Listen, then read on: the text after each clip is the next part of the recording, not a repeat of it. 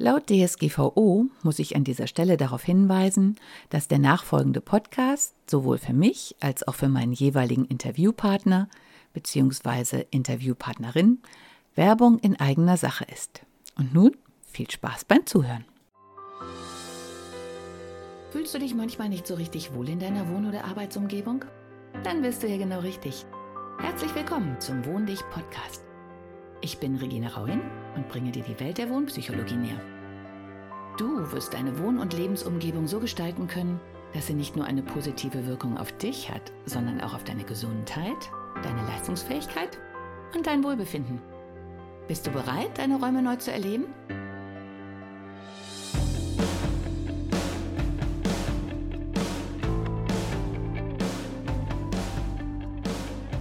Mir liegt es im Moment ja sehr viel daran, die realen Reaktionen zu bekommen und nicht einfach nur das, was man so für uns zusammenschneidet, das einen bestimmten Effekt erzielt. Letztlich kriegen wir ja immer wie so einen Trailer zum Film. Und es gibt viele Filme, wo der Trailer besser ist als der Film oder spannender oder der Film gar nicht zum Trailer passt. Und hm, nach wie vor, auch trotz des Briefes von dem Luxemburg Art Prize, sehe ich da viele Dinge ausgesprochen kritisch. Ja, die Umweltverschmutzung. Heute Morgen hatte ich nicht die Umweltverschmutzung im Kopf, die durch die weggeschmissenen Einmalmasken äh, oder auch andere Masken verursacht wird, die natürlich zeigt, wie sehr wir unsere Masken lieben, nämlich gar nicht, also die meisten nicht. Heute Morgen hatte ich im Kopf, dass diese Angst, und ich hatte ja schon die Podcast-Folge über die diffuse Angst und wie sie erzeugt wird, künstlich erzeugt. Und ich denke, das sollte man auf gar keinen Fall aus den Augen verlieren, was diese Angst mit uns macht. Und heute Morgen wurde mir halt ein ganz anderer Aspekt bewusst, nämlich dass diese Angst tatsächlich rein ganz real unsere Umwelt verschmutzt. Denn wie ich gerade schon erwähnt habe, sitze ich gerade bei Kia Gen und fülle die Chemie ab, jeden Tag, also sehr viele Tage, sechs Tage die Woche mit der die Tests ausgewertet werden. Wir füllen zwar auch andere Chemie ab, aber vorrangig diese. Und ich habe, wenn ich daran denke und diese Bilder vor mir sehe, die mir inzwischen sehr gewohnt sind, die ich am Anfang halt sehr merkwürdig fand, aber man gewöhnt sich an die Situation, dann höre ich immer das Rauschen. Also man muss sich das so vorstellen, dass man so kleine, ja, wie so kleine Plastikgefäße hat, die aneinander geschweißt sind. Also ich weiß gar nicht, wie viel es insgesamt sind, zehn, in die ein paar Milliliter reinpassen. Die werden aufgefüllt, dann werden die mit silberner Folie zugeschweißt. Und in, in, ja, nicht in jedem, aber in fast jedem dieser Fächer ist halt eine Chemie drin. Wir wissen nicht, was da drin ist. Wir nennen die immer nur Buffer. Es steht immer nur grob angegeben, in welche Richtung es geht. Das, was mir halt sehr aufgefallen ist, und irgendwann hatte ich auch Zeit, mich damit auseinanderzusetzen, sind die Gefahrenaufkleber. Also es handelt sich hier um Chemie, die stark ätzend ist auf der Haut und auf Metallen. Und Metalle ne, ist schon eine Ansage. Chemie, die teilweise genmanipulierend sein kann, also wirklich krank macht. Chemie, die einfach giftig ist, toxisch die, die am meisten für mich in Erinnerung geblieben sind. Sagen wir mal so, von den, wenn es denn zehn Fächer sind, dann sind bestimmt fünf aufgefüllt mit Flüssigkeiten, die niemand von uns in seiner Nähe haben möchte, wenn er weiß, worum es sich handelt. Und ich bin halt in der Produktion. Ich sehe die Stückzahlen, die wir produzieren. Ich sehe das ganze Plastik, was diese chemischen Produktionen ja eigentlich schon mit sich ziehen, denn diese gefährlichen Flüssigkeiten müssen in Dinge gefüllt werden, die diese Flüssigkeiten aushalten, die ähm, dicht bleiben. Auch das überprüfen wir in der Qualitätstest. Sind die Gefäße, in die wir das einfüllen und die verschweißt werden, sind die wirklich dicht oder läuft auch schon mal was aus? Also es gibt tatsächlich Tests, wo dann ähm, die fertigen äh, Produkte auf den Kopf gestellt werden für acht Stunden und danach werden die nochmal kontrolliert. Und nicht alle halten dem Teststand. Also es ist ein Promille oder noch kleiner, der durchfällt. Nur ich sehe diese ganzen Vorgänge jetzt seit zweieinhalb Monaten, glaube ich. Und so langsam habe ich halt Zeit, so ein bisschen meine Aufmerksamkeit auf das Rundherum zu lenken und nicht nur auf das, was muss ich eigentlich tun, mache ich alles richtig. Oh Gott, oh Gott, oh Gott, schaffe ich das? Ja, und heute Morgen stand ich halt an meiner Küchentheke und habe gedacht, was hat die Angst zur Folge? Denn diese Stückzahlen produzieren wir natürlich deshalb, weil von allen Corona-Tests gefordert werden. Und da eine Kollegin heute auch davon sprach, dass sie zum Test, also zum Krebstest, zur Mammographie gehen muss und dass sie eigentlich gar keine Lust hat, weil das immer so unangenehm ist und das kann ich nur bestätigen. Auch der Corona-Test ist, ich habe ihn noch nicht selber gemacht, aber sowohl von der Zeichnung als auch von den Schilderungen ausgesprochen unangenehm weil das Teststäbchen durch die Nase eingeführt wird und dann bis zum Rachen. Wem jetzt schon der Wirkreiz kommt, das wird auch im Test so sein. Es ist also nicht so, wie man immer so, es ist nicht so banal, wie es so dargestellt wird. Ne? Mal eben Abstrich machen und fertig. Auch die Kosten, also wie gesagt, ich habe es noch nicht gemacht und wir können, da wir bei Kirgin arbeiten, uns auch da testen lassen und das, glaube ich, kostenlos. Sind nicht ganz unerheblich. Ja, und dann stand ich heute Morgen so da und hörte dieses Sch, Sch, Sch. Das ist in etwa das Geräusch, was ich höre, wenn wir die Tests manuell einfüllen. Und diese Produktion ist halt aufgemacht worden, damit wir noch mehr Tests ähm, produzieren können, also zusätzlich zu den ähm, Maschinen, die das relativ automatisch machen. Füllen wir es auch manuell auf und ich finde das sehr hilfreich, um da mal so einen Bezug zu kriegen, weil würde ich nur die maschinelle Herstellung sehen, die fertig verpackten Produkte, hätte ich gar nicht so einen Bezug dazu. Aber so bin ich von Anfang an dabei. Ich sehe, wie groß sind die Beutel mit den Flüssigkeiten, was für Gefahrenschilder stehen drauf, wie viel davon fülle ich jeweils ab, wie riecht das, was macht das mit mir, wie fühle ich mich dabei, was halte ich davon. Und ich bin am Anfang in den Job reingegangen und habe gesagt, super, ich kann dazu beitragen, dass Leute sich sicherer fühlen. Dass Leute aus der Panik rauskommen, war mir ganz wichtig, dass sie wieder handlungsfähig werden und dass sie sehen, puh, ich bin gar nicht betroffen. Inzwischen haben sich viele Dinge aber auch noch weiterentwickelt. Also zum einen, ja, das, was ich immer schon vermutet habe, kristallisiert sich durchaus auch in anderen Ecken raus. Und okay, auch dazu könnt ihr mir Kommentare stellen, weil da trennen sich leider im Moment die Lager und es wird auch ein bisschen, wie soll man sagen, also subjektiv. Und es geht wieder darum, dass einer Recht hat, aber darum geht es in diesem Fall meiner Meinung nach gar nicht. Ich habe da gar keinen Bock drauf, dass ich Recht habe. Nur viele Dinge, die sich in Gesprächen herauskristallisieren, bestätigen die Dinge, die ich immer schon sehr merkwürdig fand. Also die Art der Verbreitung, warum ist es so punktförmig und von dem Punkt aus, warum läuft es nicht wie eine Welle überall durch. Und dann kommen immer so kleine Bemerkungen dazu von einer Kollegin, also von meistens von Leuten, die die Orte kennen. Ich habe ja immer gesagt, ich war auf der Euroshop, da fing das Ganze eigentlich so an für uns hier, ähm, dass irgendwie paar hunderttausend Besucher nicht gekommen sind, ich dann ja dadurch entspannt die Iren kennengelernt habe und einen wunderbaren Abend habe. Also ich habe es in sehr liebevoller Erinnerung, aber aus Corona-Sicht betrachtet, ich habe mit sehr vielen Leuten unter 1,50 Meter Abstand gefeiert. Ich habe danach in Düsseldorf Karneval gefeiert mit noch mehr, viel mehr Leuten, die vorher mit noch viel mehr Leuten in Kontakt waren. Und dann ist Heinsberg plötzlich das Zentrum der Karnevalskranken okay entspricht nicht der Statistik.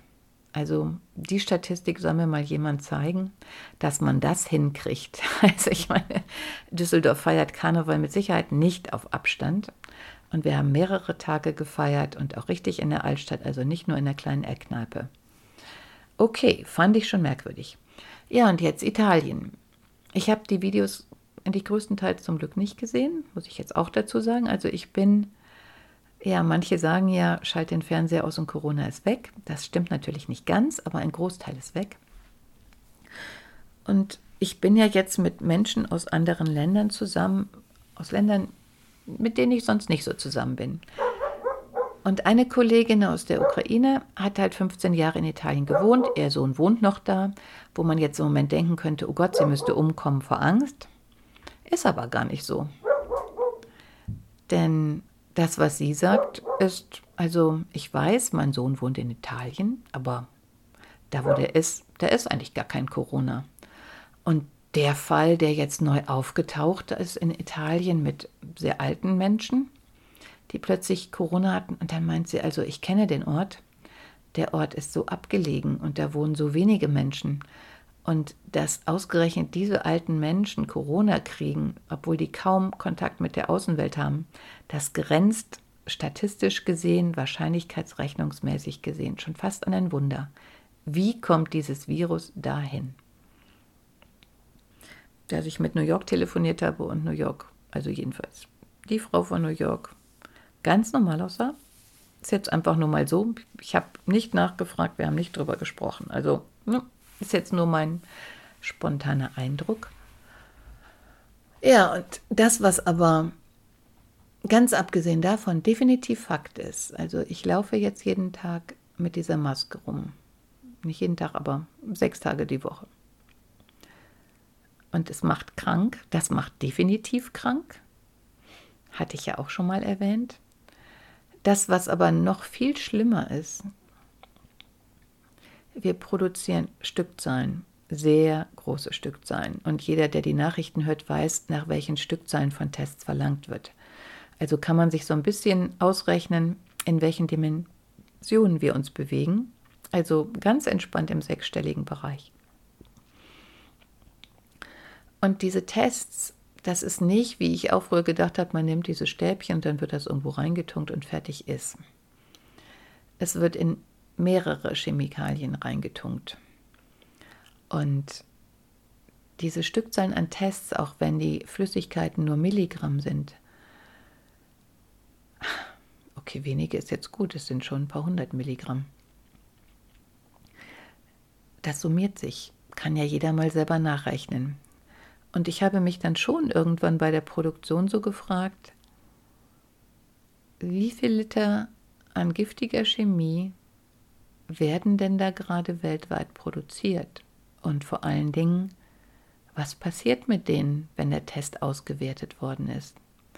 Denn die Testauswertung sieht so aus, kann man sich auch bei Kirgin auf der Seite im Video angucken. Also es gibt so Art Maschinen, da schiebt man diese kleine Cartridge, so heißt die, rein.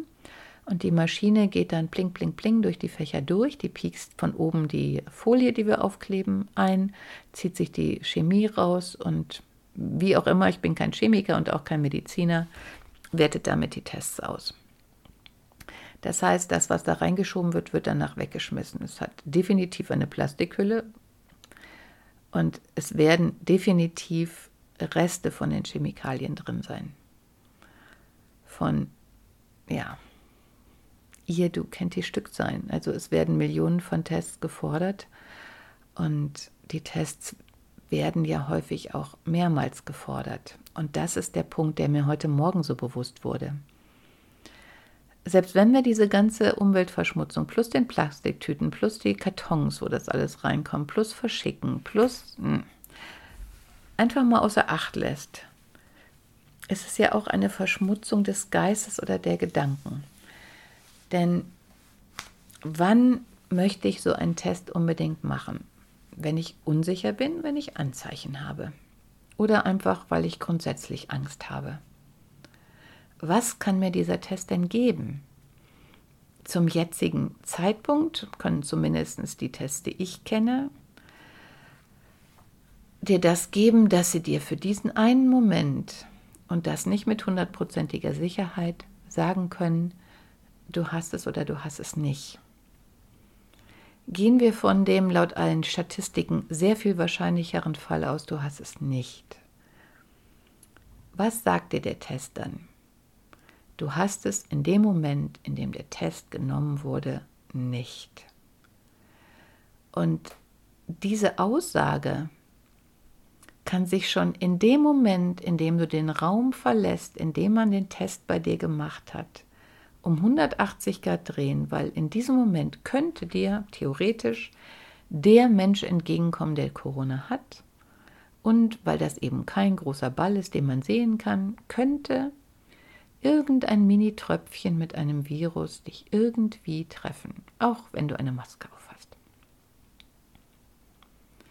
Und was hat dann dieser Test bewirkt?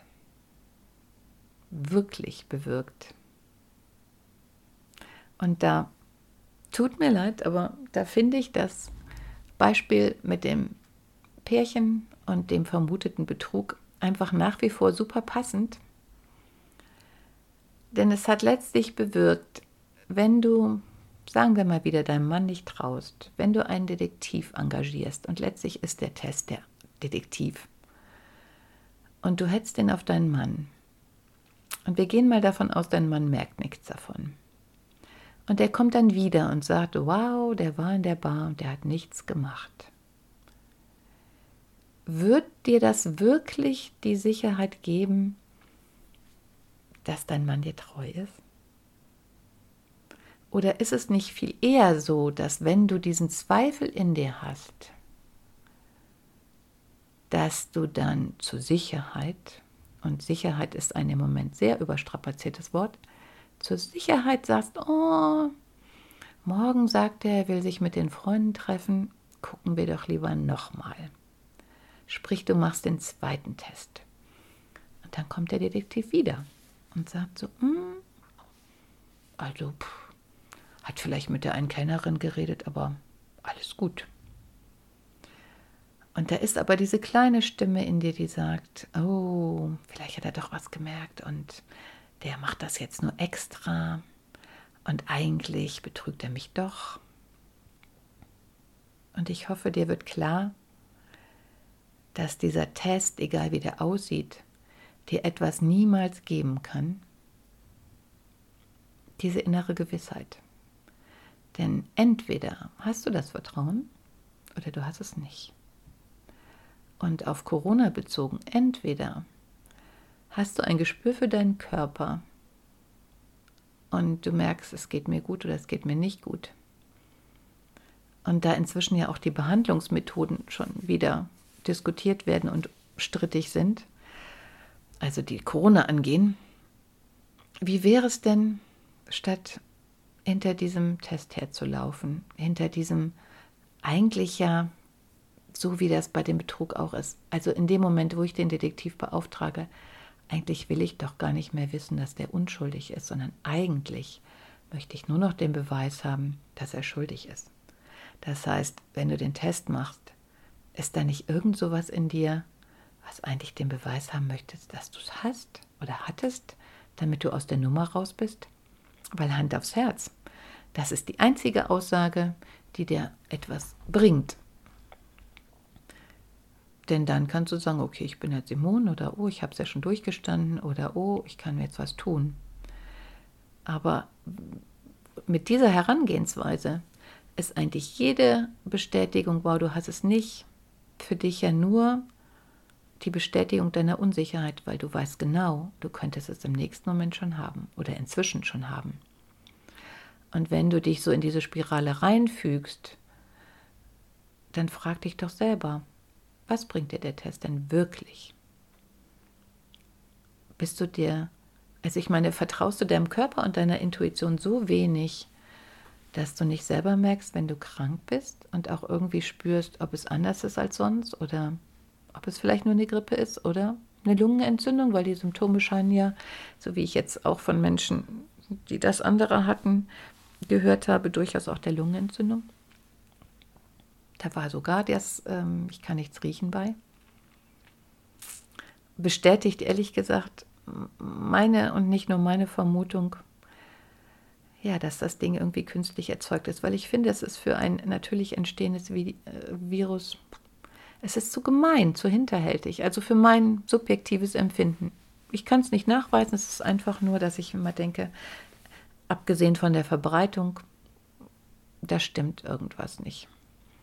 Denn es ist ja nicht so, und das habe ich auch nie gesagt, dass es nicht existiert und dass nicht Menschen krank werden oder auch vielleicht tatsächlich daran sterben. Ob das jetzt der ja, so wie ja viele an Lungenentzündung sterben, die eigentlich vorher schon ganz andere Dinge haben, einfach weil die Abwehrstoffe auch abnehmen.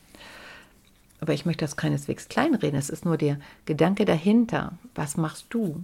Wie denkst du darüber?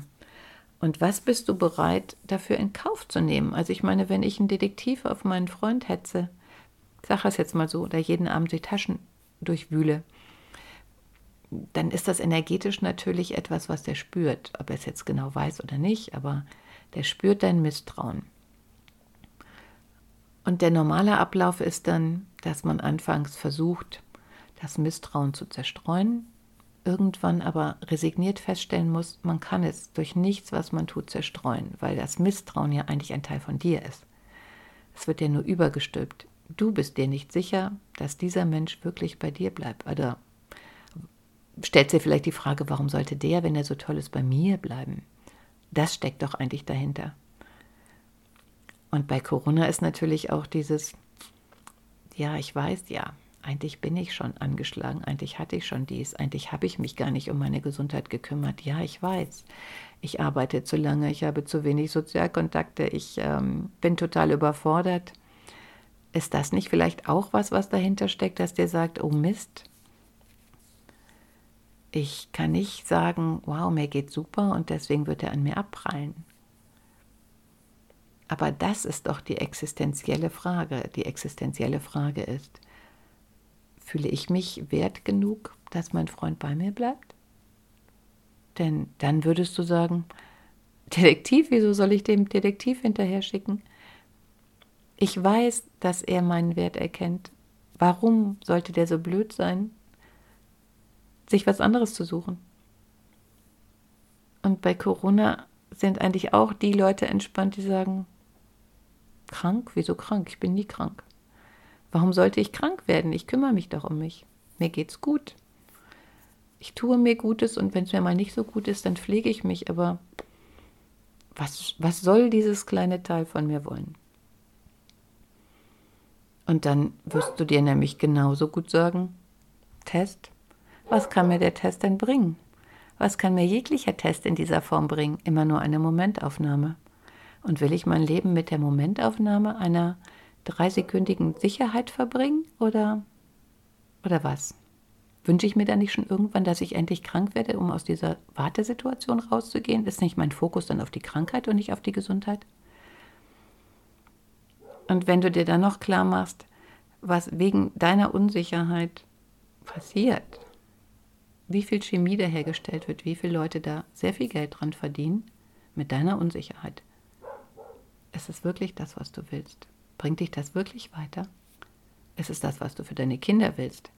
Dass sie eine vergiftete Umwelt haben? Sind die dadurch gesünder? Okay. Ich denke, got the point. Und weil es ja auch ums Reden ging, kommt noch die letzte Anekdote zum Schluss, weil wir haben heute geredet bei der Produktion, weil wir es im Moment oder inzwischen so lässig können, dass wir uns dabei unterhalten können. Und wir unterhalten uns zwischen Menschen, die aus ganz verschiedenen Lebenssituationen kommen. Und heute hat sich eigentlich auch etwas sehr Erschreckendes herausgestellt, dass wenn du über etwas nicht reden darfst, weil du so aufgewachsen bist, dass man darüber nicht redet, dann kann es dir passieren, dass du, wie in diesem Fall, dein Leben, was durchaus schon relativ fortgeschritten ist, an etwas glaubst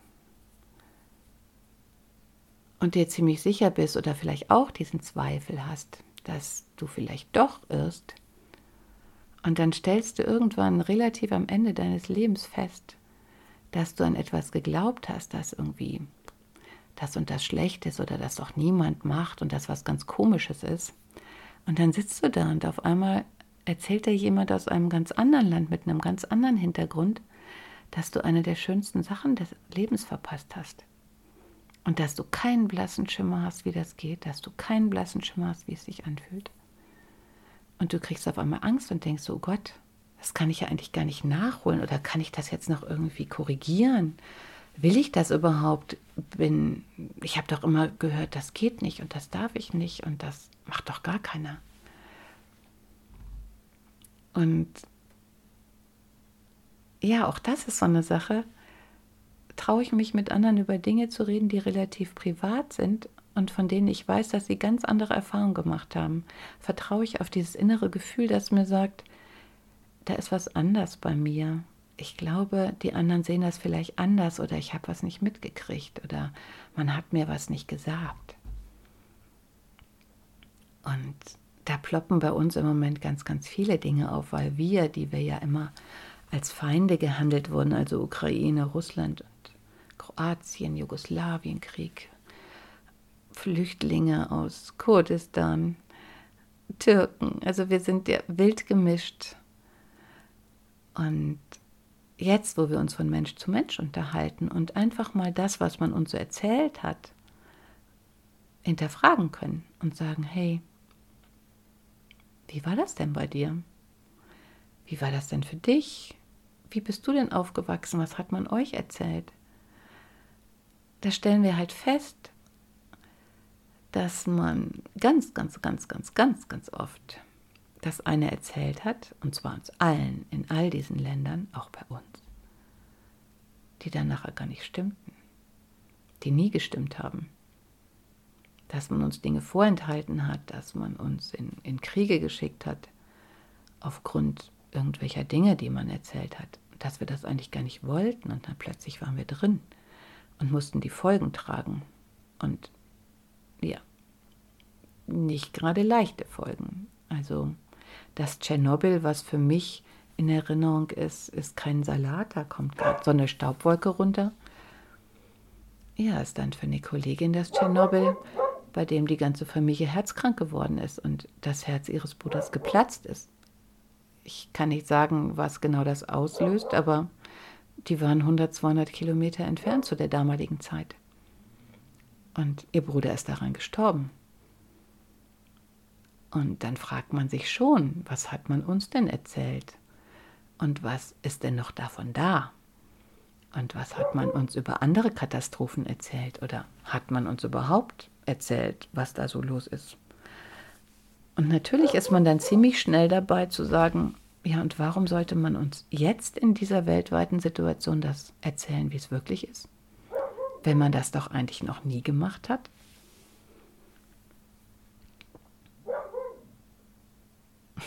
da hier draußen auch Dinge vor sich gehen, die so noch nie passiert sind, werde ich mich jetzt darum kümmern und ich würde mich sehr freuen.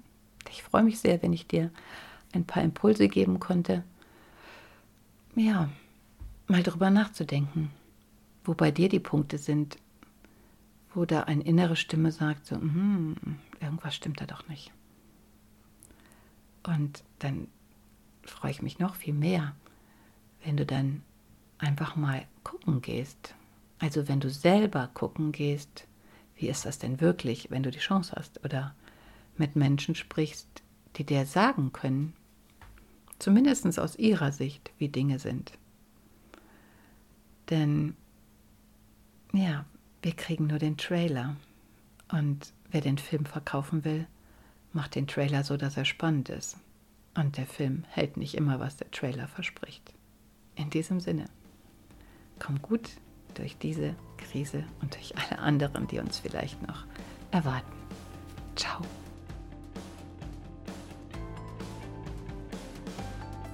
Hat dir die heutige Episode gefallen?